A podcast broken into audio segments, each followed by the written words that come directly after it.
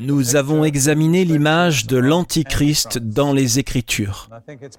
Je pense qu'il est peut-être bon de récapituler brièvement une partie des éléments sur lesquels nous avons travaillé. Nous avons dit que le mot anti a deux significations, contre et à la place de.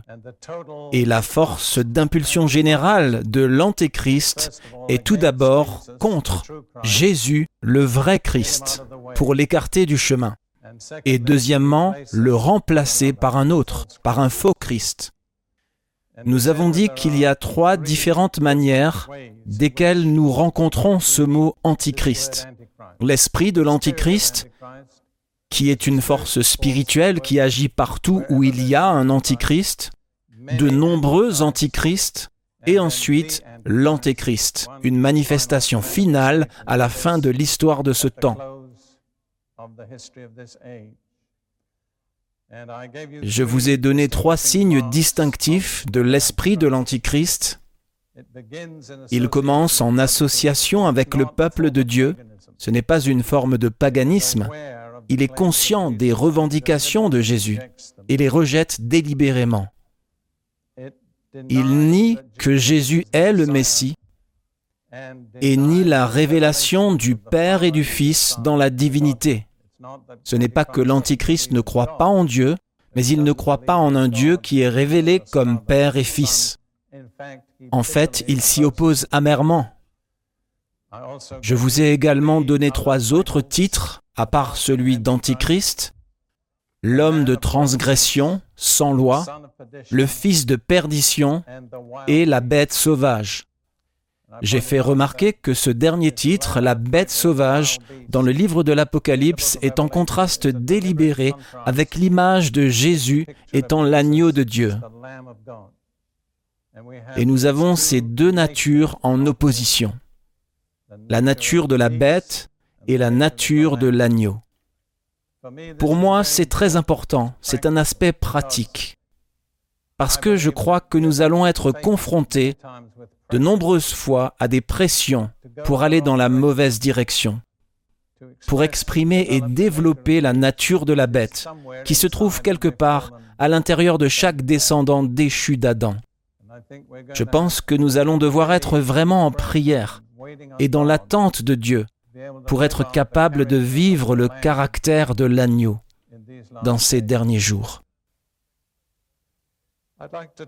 J'aimerais me tourner vers 2 Thessaloniciens à nouveau, chapitre 2, qui est l'un des chapitres clés concernant ce sujet. 2 Thessaloniciens 2, je vais juste lire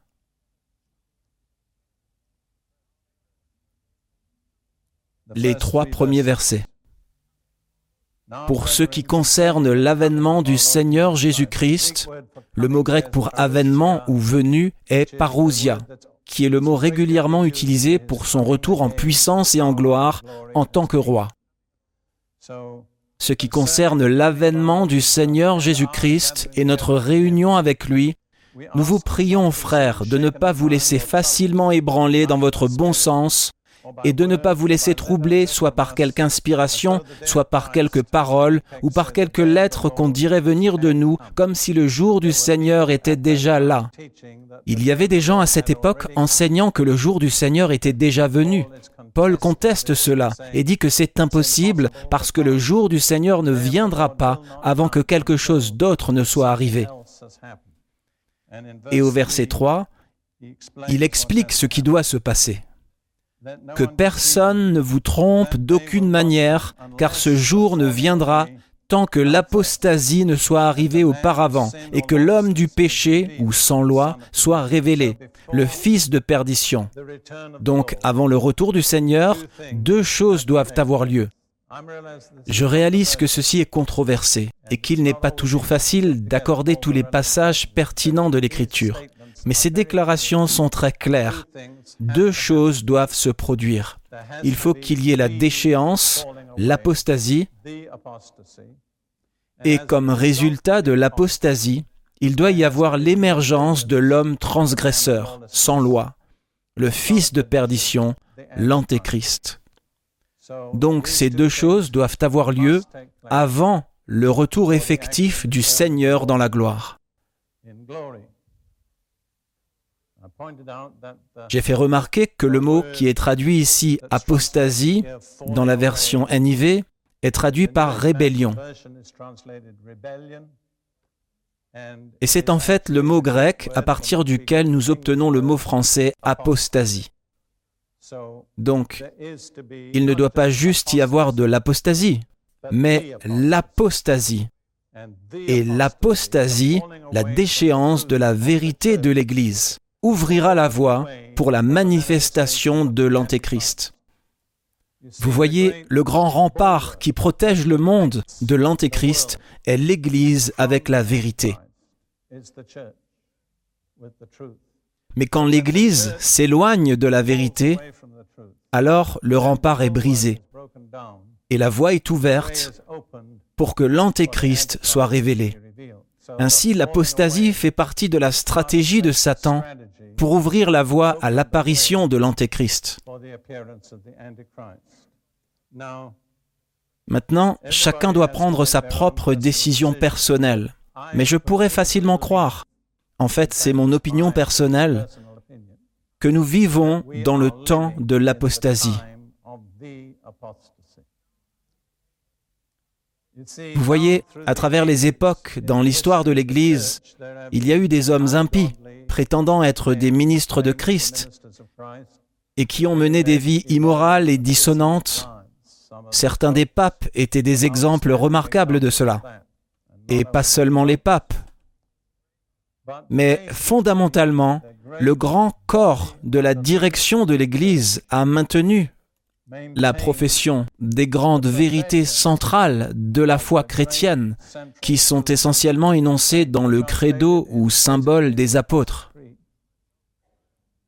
Je pense que je peux les énoncer moi-même comme je les comprends, que Jésus est le Fils de Dieu, qu'il est né d'une vierge, qu'il a mené une vie sans péché, qu'il est mort d'une mort expiatoire, qu'il a été enseveli, et qu'il est ressuscité des morts physiquement le troisième jour, et aussi qu'il reviendra en puissance et en gloire pour juger les vivants et les morts.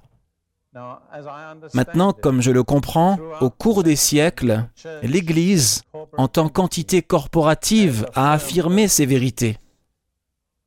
Même si les gens n'y croyaient pas vraiment dans leur cœur, et même si parfois les dirigeants ont mené des vies totalement incompatibles avec ce qu'ils prétendaient croire, ils affirmaient quand même ces vérités. Mais dans ce siècle, et surtout au cours des dernières décennies, des dirigeants de presque toutes les sections de l'Église professante ont ouvertement et publiquement renié ces vérités.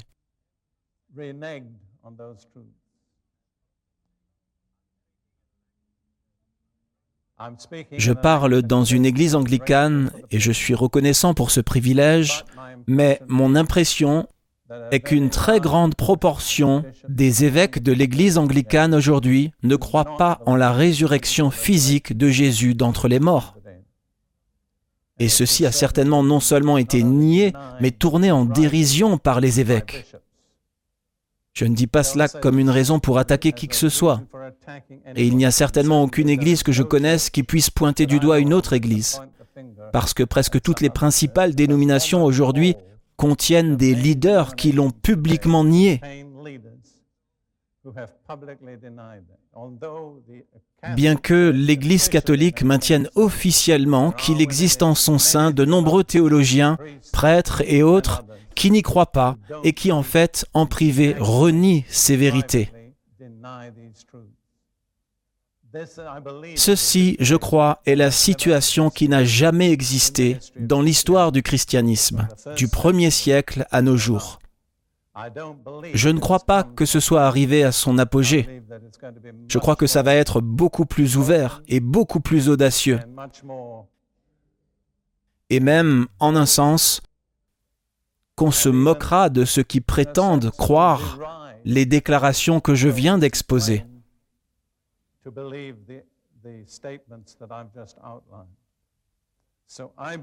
Je pense donc que nous sommes au moins dans les premiers stades de l'apostasie.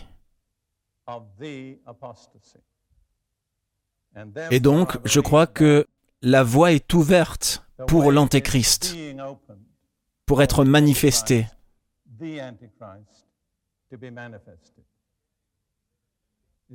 Vous voyez, si vous vivez au Moyen-Orient, comme c'est notre cas, ils parlent toujours là-bas des trois grandes religions monothéistes du monde, par lesquelles ils entendent le judaïsme, le christianisme et l'islam. Maintenant, pour les juifs, c'est le point de vue. Il y a trois grandes religions monothéistes qui sont nées au Moyen-Orient. Et en un certain sens, ils les mettent dans le même panier. Pour nous, en tant que croyants en Jésus, nous ne pouvons pas les mettre dans le même panier. Mais il est très possible qu'une religion mondiale puisse émerger et incorporer des éléments des trois. Il n'y a qu'un seul obstacle. Il n'y a qu'une seule chose qui puisse empêcher cela d'arriver. C'est cet embarrassant personnage historique, Jésus. Vous voyez, il dit, Je suis le chemin, la vérité et la vie. Nul ne vient au Père que par moi. C'est offensant pour la plupart des gens aujourd'hui. Donc, si l'esprit de l'Antichrist pouvait éliminer Jésus, la voie serait ouverte pour une religion mondiale à laquelle les gens pourraient adhérer et être juifs, musulmans ou chrétiens déclarés. En fait, il y a une sorte de modèle dans la franc-maçonnerie, qui est une religion. Je ne veux pas m'étendre sur ce sujet, mais c'est une religion très spécifique. Et il y a de la place pour les juifs, les hindous, les musulmans, les catholiques et tous les autres. Vous voyez, la religion est la plus forte puissance pour influencer l'humanité, bien plus forte que l'athéisme. En fait, à l'heure actuelle, l'athéisme est vraiment en recul presque partout dans le monde. Dans l'Union soviétique, dans de grandes parties de la Chine, l'athéisme est pratiquement rayé de la carte. Il n'a pas le pouvoir de motiver les hommes et les femmes de façon permanente. Mais la religion, oui. Et donc l'antéchrist ne sera pas irréligieux. Il aura une sorte de religion qu'il utilisera pour manipuler l'humanité.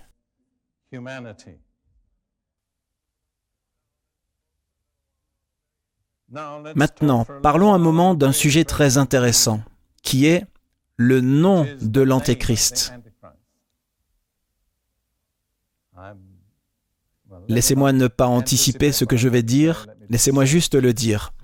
Jésus, qui était le vrai Christ et était un vrai prophète, dit dans Jean 5, verset 43,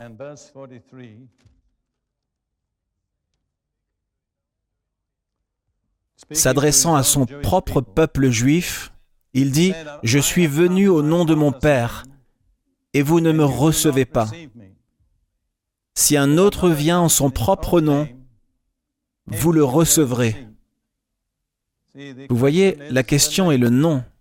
Jésus n'est pas venu en son propre nom, il est venu en tant que représentant du Père. Et comme il l'a dit au peuple juif, en tant que nation, avec de nombreuses exceptions individuelles, ils ne l'ont pas reçu. Mais il a dit que si un autre vient, un autre Messie en son propre nom, lui, vous le recevrez.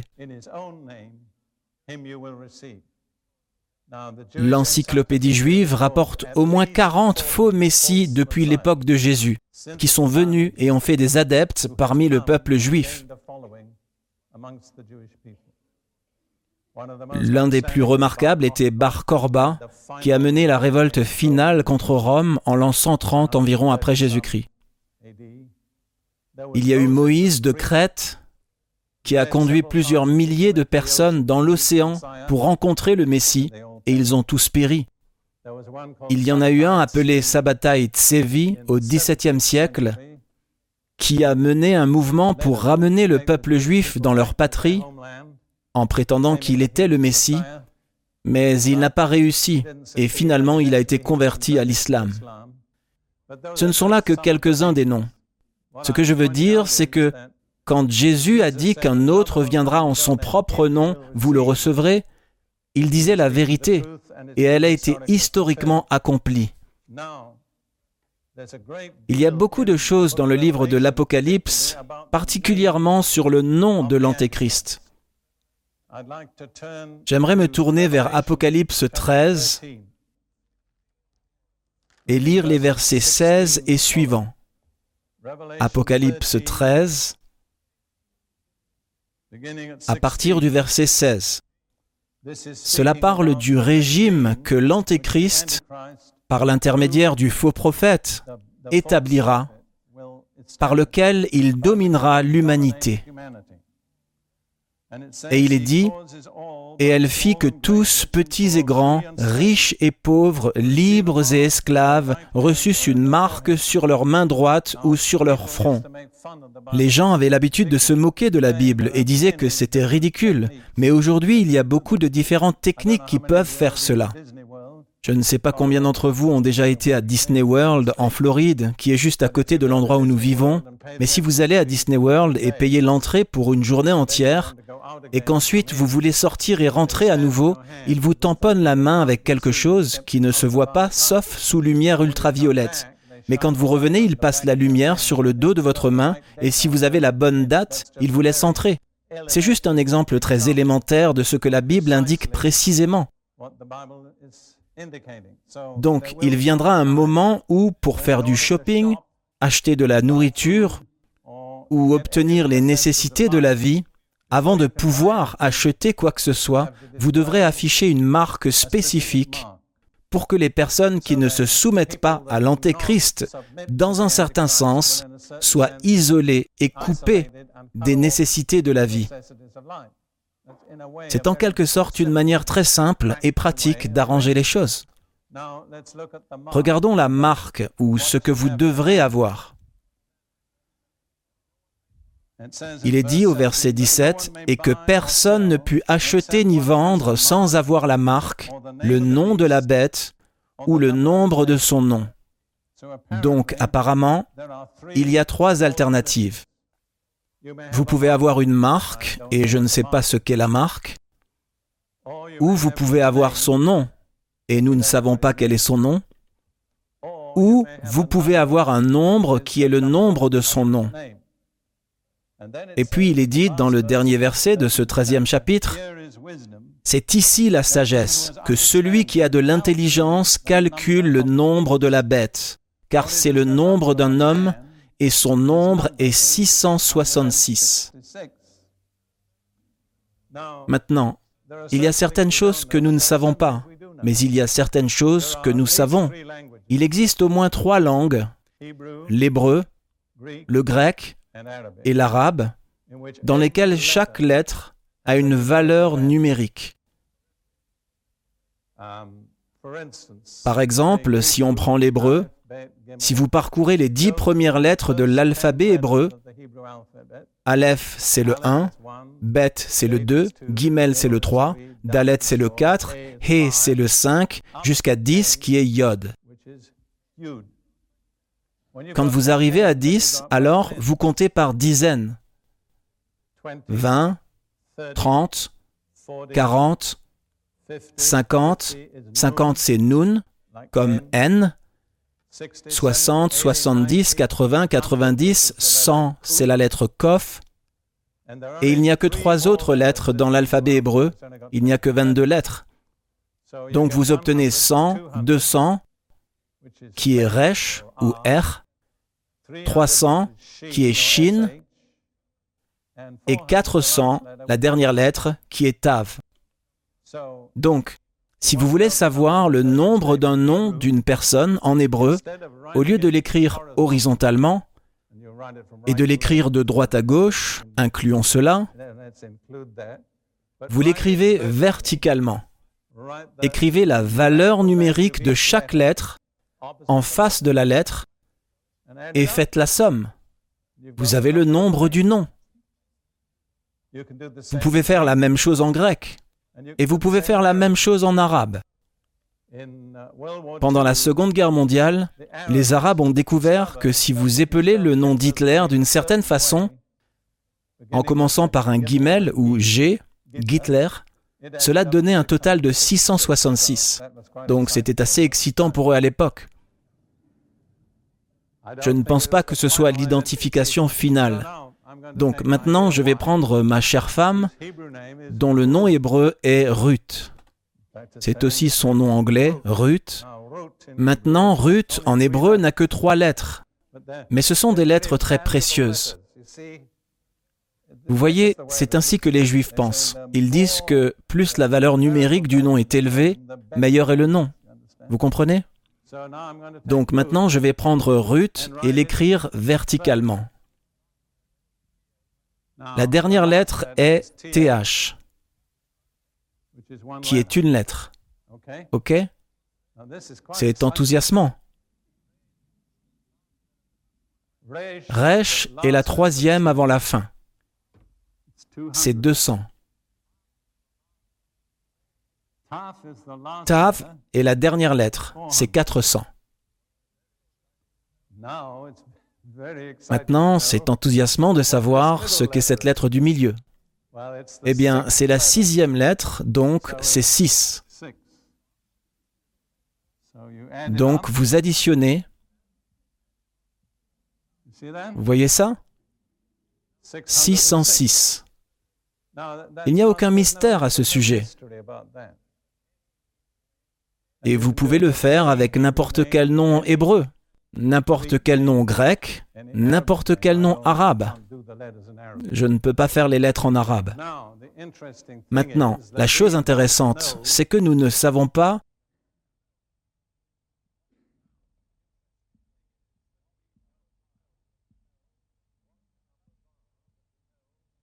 quels sont les nombres, mais nous savons ce qu'ils donneront en s'additionnant, ce qui fera 6, 6, 6.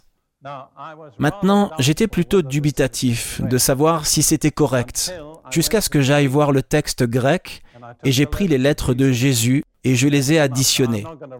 Je ne vais pas les écrire en grec, mais supposons que nous le fassions de cette façon.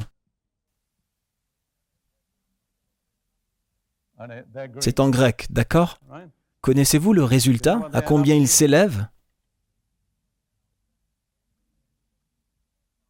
8, 8, 8. Maintenant, cela me convainc personnellement que c'est le secret.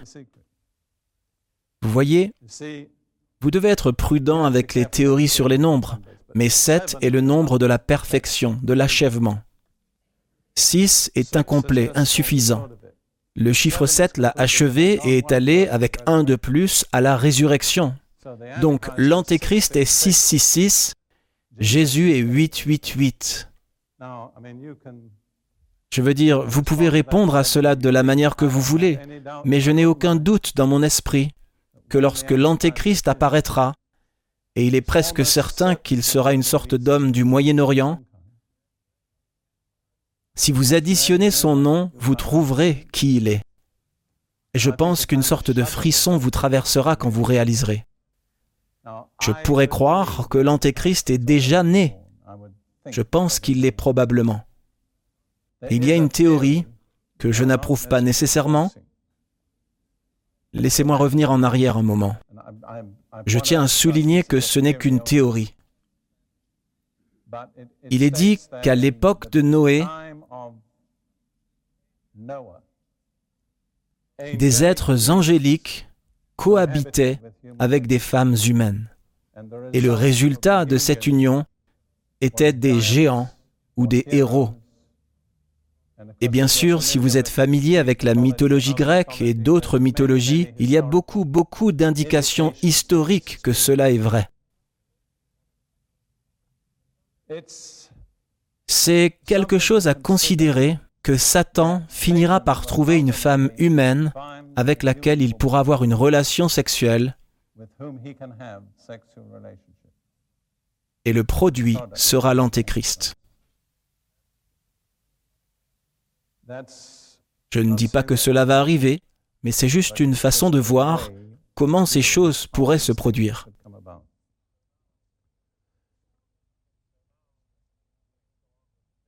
Alors, Poursuivons maintenant avec l'image de l'Antéchrist.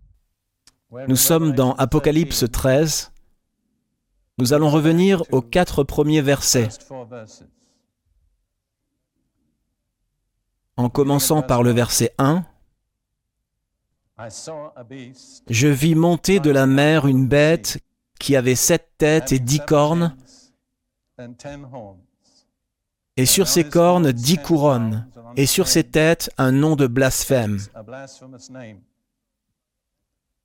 La bête que je vis était semblable à un léopard, ses pieds étaient comme ceux d'un ours, et sa bouche comme la gueule d'un lion. Le dragon lui donna sa puissance, son trône et une grande autorité. La bête est apparemment une fédération politique composée de différents éléments politiques. Son corps est celui d'un léopard, la partie principale de son corps. Que savons-nous sur un léopard d'après la Bible? Il ne peut pas changer ses taches. Bien qu'il puisse apparaître sous une apparence très différente, il est toujours le même. Maintenant, j'espère qu'on ne me chassera pas de la ville pour ça, mais il y a deux puissances mondiales aujourd'hui qui sont associées à l'ours et au lion. L'ours est la Russie, le lion est la Grande-Bretagne. S'il s'agit d'une fédération européenne, elle s'étendrait de la Grande-Bretagne à l'ouest, à travers l'Europe jusqu'à la Russie à l'est.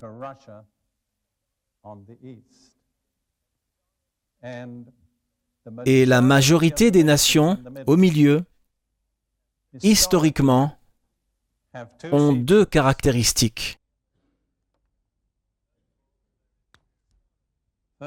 Tout d'abord, elles sont impérialistes.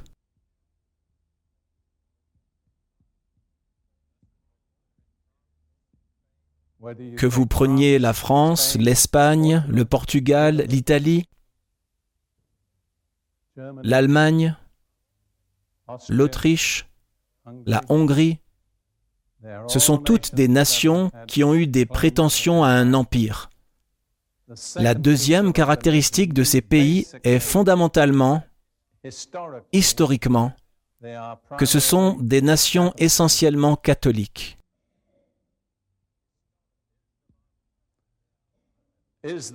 La Bible nous dit-elle que le léopard ne peut pas changer ses tâches Que ce à quoi nous avons affaire est juste une version actualisée de quelque chose qui a eu lieu dans l'histoire pendant longtemps?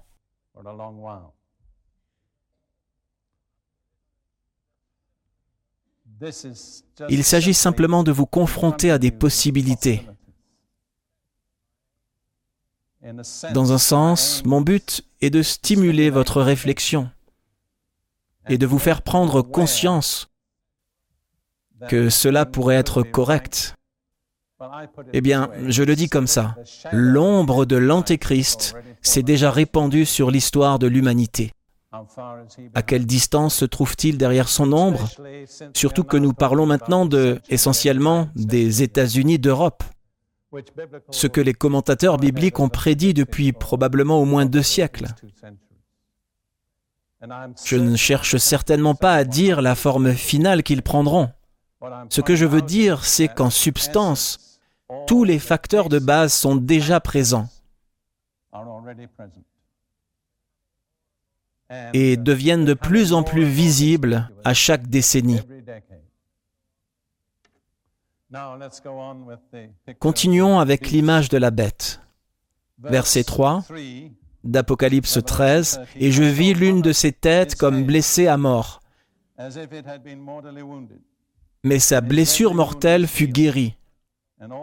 Et toute la terre, étant dans l'admiration, suivit la bête. Il semblerait qu'il y ait au moins la revendication d'une résurrection.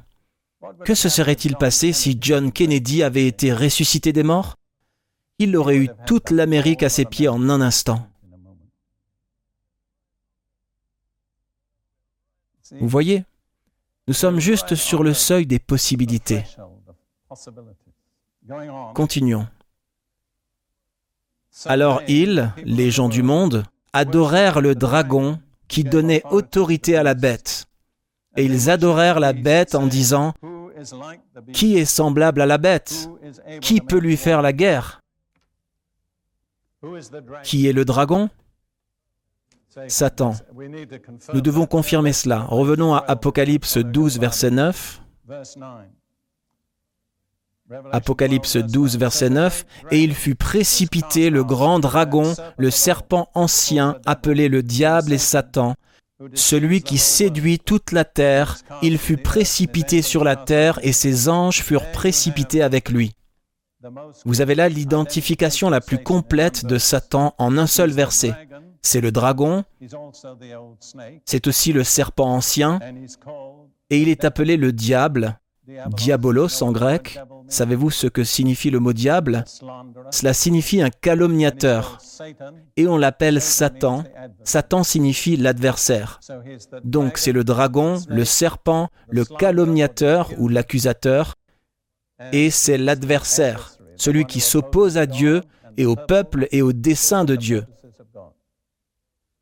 Donc, quand nous avons le dragon au chapitre 13, verset 4, ils adorèrent le dragon, qui c'est?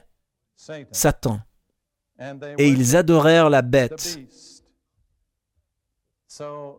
Donc le but ultime de l'Antéchrist est d'obtenir l'adoration de toute la race humaine. Le but de Satan à travers lui est d'être adoré. C'est l'ambition ultime de Satan, c'est d'être adoré. Vous voyez, quand il est tombé du ciel, son but était l'égalité avec Dieu. Il a perdu, mais il n'a jamais abandonné l'ambition. Et il n'y a qu'un seul moyen qu'il puisse affirmer sa revendication d'égalité avec Dieu, parce qu'il n'y a qu'une chose qui n'est due qu'à Dieu. Quelle est cette chose? L'adoration. Donc s'il peut recevoir l'adoration de toute la race humaine, il peut dire, Dieu, tu vois, je suis toujours ton rival. Et je ne pense pas que vous puissiez vraiment comprendre l'opération de Satan parmi l'humanité, à moins que vous ne réalisiez que son but ultime est l'adoration. Et toutes les formes d'idolâtrie sont par essence différentes façons par lesquelles Satan est adoré. Mais son ultime volonté est en se dirigeant suprêmement intelligent, doué, astucieux, cruel, sans scrupules.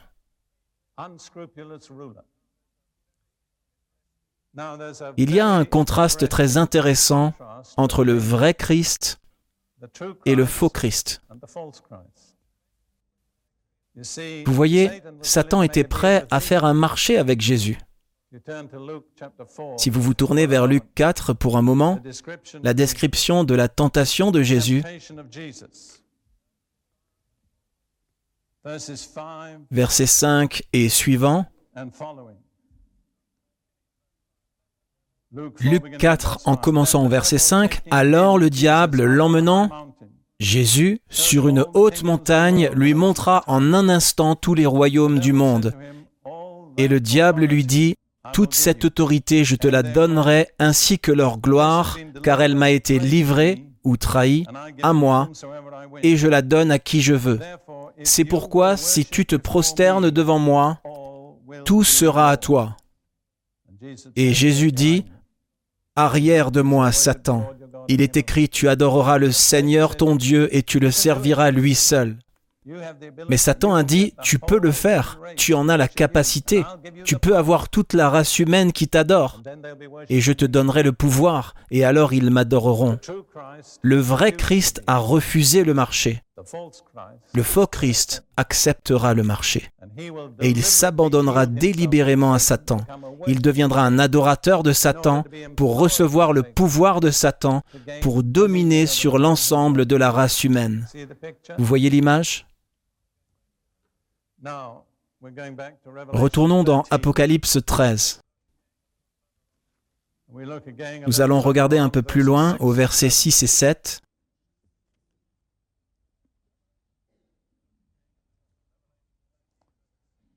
Apocalypse 13, versets 6 et 7. Puis elle, il s'agit de l'Antéchrist, la bête, ouvrit sa bouche pour blasphémer contre Dieu, pour blasphémer son nom, son tabernacle et ceux qui habitent dans le ciel. Je suis un peu indulgent envers moi-même ce soir. Je vous propose quelques spéculations que vous êtes libre de considérer. Là où il est dit ceux qui habitent dans le ciel, le mot grec signifie le tabernacle dans le ciel.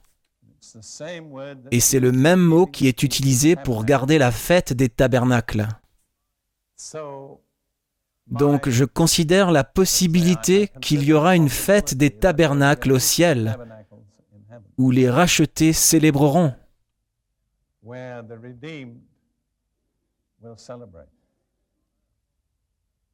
Mais Satan sur la terre parlera contre eux. Vous n'avez pas besoin de vous laisser aller à cette pensée, mais gardez-la simplement à l'esprit. Elle ouvrit sa bouche pour blasphémer contre Dieu, pour blasphémer son nom, son tabernacle, et ceux qui ont tabernacle dans le ciel. Et il lui fut accordé de faire la guerre aux saints et de les vaincre. Et l'autorité lui fut donnée sur toute tribu, tout peuple, toute langue et toute nation. Voici un fait scripturaire objectif et dur. Cette personne maléfique va avoir l'autorité sur toute la race humaine. Son but suprême sera d'être adoré, car lorsqu'il sera adoré, celui qui lui aura donné le pouvoir sera adoré à travers lui.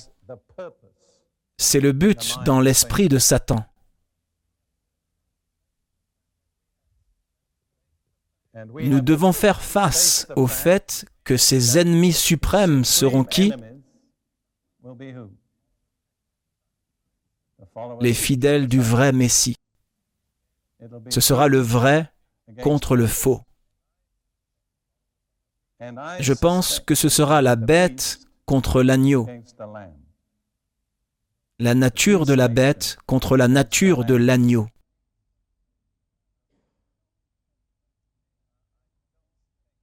Vous voyez, je ne pense pas que nous, les chrétiens, en Occident, considérons suffisamment la gravité de ces questions.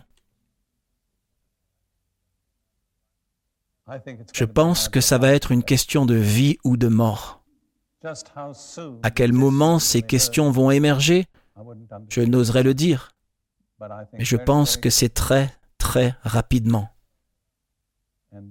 Et il y a ceux qui devront donner leur vie. Il est dit au sujet de ceux qui l'auront vaincu dans le chapitre 12, verset 11, Ils n'ont pas aimé leur vie jusqu'à craindre la mort.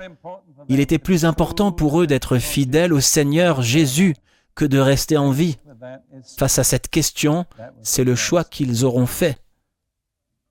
Vous voyez, Jésus est rentré chez lui en passant par la croix. Je me demande si l'Église ne va pas rentrer chez elle en passant par la croix. Victorieuse, triomphante, invaincue, mais conquérante en donnant sa vie. Est-ce que votre théologie fait de la place pour cela? Vous savez, j'ai été appelé dans l'armée britannique pendant la Seconde Guerre mondiale en 1940 et ils ne m'ont jamais dit, nous te donnons une garantie que tu ne seras pas tué. Aucun soldat n'est jamais appelé sur cette base. Je souris parfois quand j'entends des chrétiens parler d'être des soldats de Jésus-Christ. Je me demande si nous comprenons vraiment ce que cela implique d'être un soldat.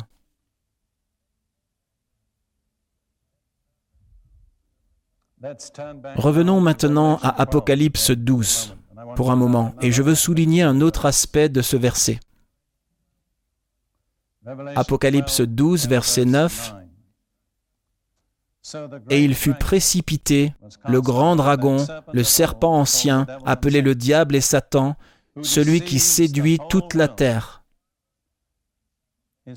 Son principal outil contre nous et contre l'humanité est la tromperie. La chose la plus importante dont nous devons nous prémunir, c'est d'être trompés. Personnellement, je ne crois pas qu'il y ait un seul d'entre nous ici qui puisse considérer cela comme acquis. En ce qui concerne Ruth et moi, nous sommes devenus très conscients de l'énorme danger d'être trompés. Et hélas, au cours des années, j'ai vu des hommes de Dieu qui avaient d'énormes capacités et un grand succès tomber dans le piège de la tromperie. Je crois que personne n'est à l'abri. En tout cas, je sais que je ne le suis pas. Je crois que Satan a un... Regardons un instant dans Matthieu 24. Avant de parler, dire ce que j'allais dire, Matthieu 24. Ce chapitre est vraiment une image des événements qui clôtureront notre époque. Nous allons simplement lire le verset 10 et quelques versets suivants. Matthieu 24, verset 10. Eh bien, nous ferions mieux de commencer au verset 9. En fait, nous ferions mieux de commencer au verset 8. Tout cela ne sera que le commencement des douleurs de l'enfantement. Très bien. Les douleurs de l'enfantement de quoi? D'une nouvelle époque, un nouvel âge. Quelle sera la marque du nouvel âge? Pas le mouvement Nouvel Âge, New Age, croyez-moi, mais le royaume de Dieu établi sur la terre sous la direction de Jésus le Messie. Vous voyez, le royaume de Dieu ne peut venir que par une naissance.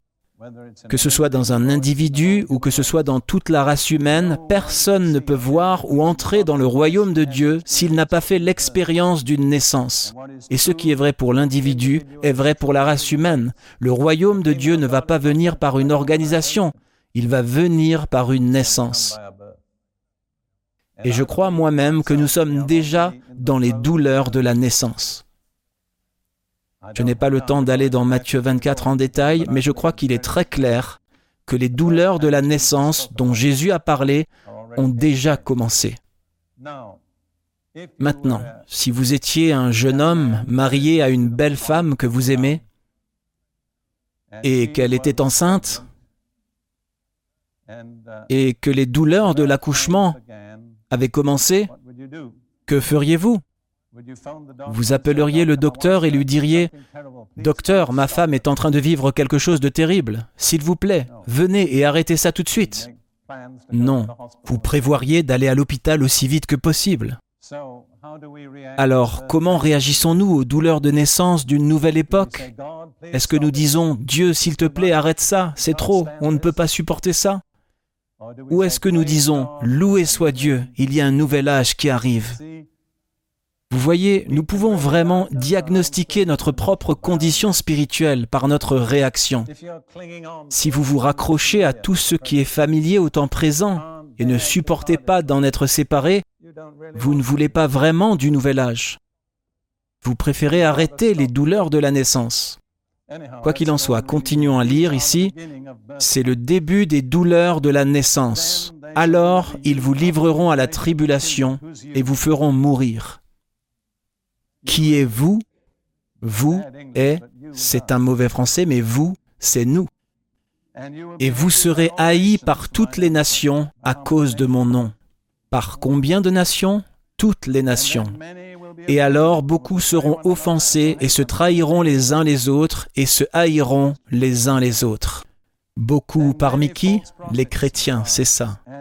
Alors plusieurs faux prophètes s'élèveront et ils séduiront beaucoup de gens. Et parce que la transgression abondera, l'amour de beaucoup se refroidira. Donc il va y avoir beaucoup de pressions négatives, toutes conçues pour nous faire nous détourner de notre foi. Et puis Jésus dit, mais celui qui endurera jusqu'à la fin sera sauvé. Mais le texte grec dit plus que cela. Il dit que celui qui aura enduré jusqu'à la fin sera sauvé. Quand êtes-vous sauvé? Quand vous aurez enduré. Vous êtes sauvé maintenant, grâce à Dieu, mais pour rester sauvé, qu'allez-vous devoir faire? Endurer, c'est ça. Très bien. Et ensuite il est dit, cet évangile du royaume sera prêché dans le monde entier, en témoignage à toutes les nations, et alors viendra la fin. Est-ce que ça va être facile de prêcher l'évangile du royaume? Le monde va-t-il rendre cela facile? Non, l'opposition va s'accroître. Il va falloir des gens engagés. Je ne veux pas être négatif.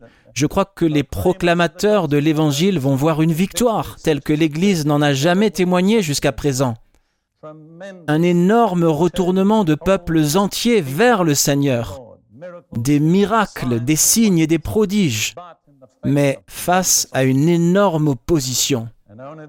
Et seuls ceux qui endureront jusqu'à la fin seront sauvés. Donc c'est en quelque sorte ce pourquoi Dieu utilise le diable. Vous voyez, Dieu utilise tout le monde, y compris le diable et l'antéchrist. Dieu va utiliser l'antéchrist pour faire naître une épouse pour le Seigneur Jésus-Christ. Vous voyez, l'Écriture déclare que l'épouse sera glorieuse, sainte, sans tache, sans défaut. Regardez l'Église aujourd'hui et voyez si vous pouvez croire cela. Comment Dieu va-t-il s'y prendre? Je pense que Dieu va le faire par la persécution. Et seules les personnes qui sont vraiment engagées tiendront. Ça semble très simple. Je suis sûr qu'il y a beaucoup d'autres facteurs, mais je pense que c'est l'idée centrale de la vérité de l'Évangile. Continuons, je ne suis jamais arrivé où je voulais en venir. Matthieu 24, versets 23 et 24. Mon thème est le suivant. Car de faux, si quelqu'un vous dit, regardez, le Messie est ici, ou là, ne le croyez pas. Car de faux Messies et de faux prophètes se lèveront et feront de grands signes et des prodiges afin de séduire, si possible, même les élus. Donc les forces de la tromperie vont être extrêmement fortes. Si fortes que, si c'était possible, même les élus de Dieu seraient trompés. Dieu merci, ce n'est pas possible. Mais, mes frères et sœurs, nous devons vraiment prendre au sérieux la menace de la tromperie. Nous devons marcher très prudemment, très humblement. Satan a un grand levier qu'il utilise pour introduire la tromperie. Savez-vous ce que c'est? L'orgueil. C'est ça. Je ne crois pas qu'une tromperie ne vienne jamais aux chrétiens, sauf par l'orgueil d'une manière ou d'une autre. Dieu dit dans Zacharie 9, verset 13, qu'il relèvera les fils de Sion contre les fils de la Grèce. Que représente la Grèce dans le monde de la pensée? La philosophie, c'est ça. J'étais un étudiant en philosophie grecque pendant des années, environ sept ans. Je suis très familier avec ce domaine. Vous voyez, il y a aujourd'hui un important mouvement de pensée qui a été potentiellement présent depuis de nombreux siècles, qui est une religion sans être une religion. Et je crois que c'est le grand outil de tromperie de Satan. Et je crois que c'est aussi la façon dont il se prépare pour l'antéchrist. Combien d'entre vous savent ce que j'ai à l'esprit en un seul mot? L'humanisme, c'est ça. Vous voyez, l'humanisme est la déification de l'homme. C'est l'homme qui se fait Dieu. C'est à cette motivation que l'Antéchrist fera appel. Car en faisant de cet homme notre Dieu, dans un certain sens, nous nous déifions nous-mêmes.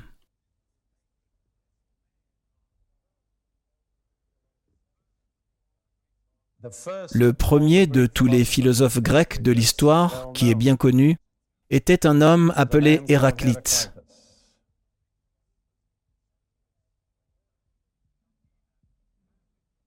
Il a parfaitement résumé l'humanisme en trois déclarations. C'est tout ce qui a survécu. La première affirmation est que tout coule. Rien n'est stable, rien n'est fixe, rien n'est absolu.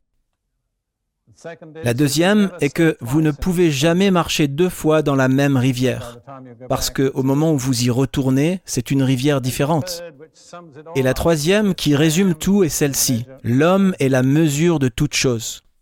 Ce que l'homme dit, ce que l'homme détermine, comment l'homme voit les choses, c'est tout. Voilà l'essence de l'humanisme. C'est un courant qui a traversé la culture européenne depuis le 5e siècle avant Jésus, et plus ancien que cela. Mais il y a un autre courant qui a son origine dans le peuple juif et dans la Bible. Son énoncé simple se trouve dans le premier verset de la Bible, Au commencement, Dieu. Et là, vous avez l'antithèse absolue. D'un côté, l'homme est la mesure de toute chose, quoi qu'il décide, la façon dont il voit les choses, c'est tout. Et de l'autre côté, au commencement, Dieu, un Dieu éternel, absolu et immuable, qui a fait des lois qui ne seront jamais révoquées et qui ne pourront jamais être brisées sauf à nos propres dépens. Et voilà le conflit dans le domaine de la pensée et le monde spirituel. C'est le conflit entre l'absolu de la Bible et le relativisme de l'humanisme. La principale manifestation de l'humanisme aujourd'hui est le mouvement New Age. Et en un sens, il n'y a qu'un seul péché selon le mouvement New Age, c'est de croire à quelque chose d'absolu. Vous pouvez croire tout ce que vous voulez, aussi stupide que cela puisse être, aussi méchant que cela puisse être, tant que vous ne croyez pas que c'est la vérité, la vérité. Donc il n'y a qu'une seule cible pour le New Age. Ils sont pro-hindous, pro-musulmans, pro-athéisme. Ils sont contre quoi? Les chrétiens, c'est ça. Et c'est totalement illogique. Pensez au mouvement aux États-Unis pour écarter la religion des écoles. Ils se battront bec et ongle contre tout ce qui ressemble de près ou de loin au christianisme.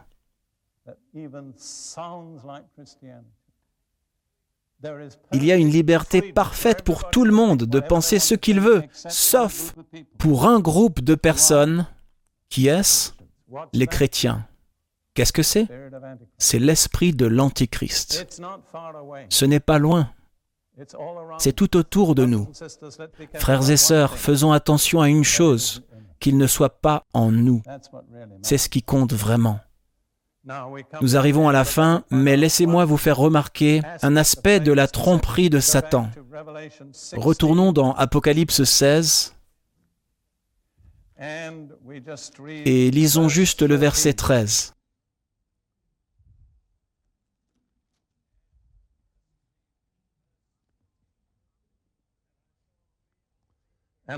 Et je vis trois esprits impurs comme des grenouilles.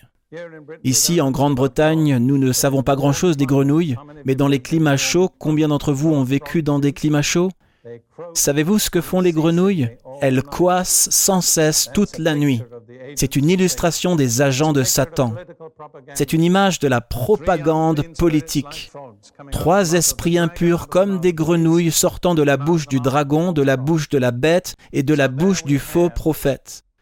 Donc nous avons là une satanique, je n'ai plus de place, une trinité satanique. Le dragon contre Dieu le Père, la bête contre Jésus, le Fils, le faux prophète,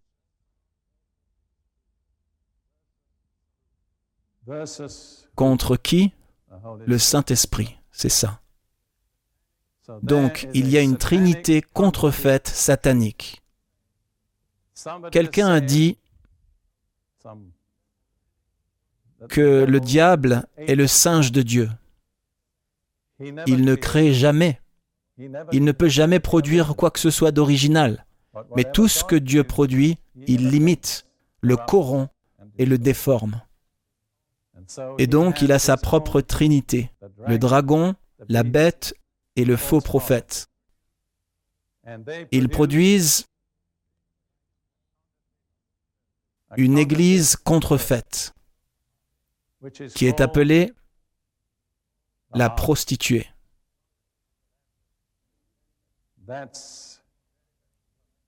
C'est très, très proche. Je vais traiter demain la fausse Église et la vraie.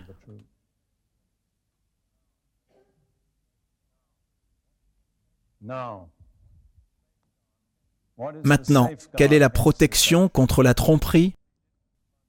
Je n'ai pas le temps de le lire, mais vous le trouverez dans 2 Thessaloniciens 2, versets 9 à 12. Il est dit que Dieu leur enverra une puissance d'égarement parce qu'ils n'ont pas reçu l'amour de la vérité. Quelle est la seule sécurité? Aimer la vérité.